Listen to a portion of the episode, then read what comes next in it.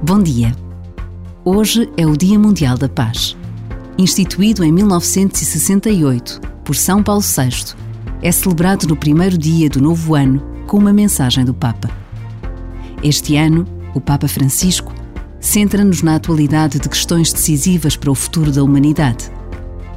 Diz-nos: devemos repassar o tema da garantia da saúde pública para todos promover ações de paz para acabar com os conflitos e as guerras que continuam a gerar vítimas e pobreza.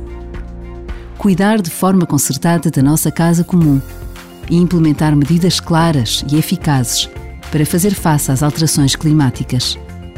Combater o vírus das desigualdades e garantir o alimento e um trabalho digno para todos, apoiando quantos não têm sequer um salário mínimo e passam por grandes dificuldades.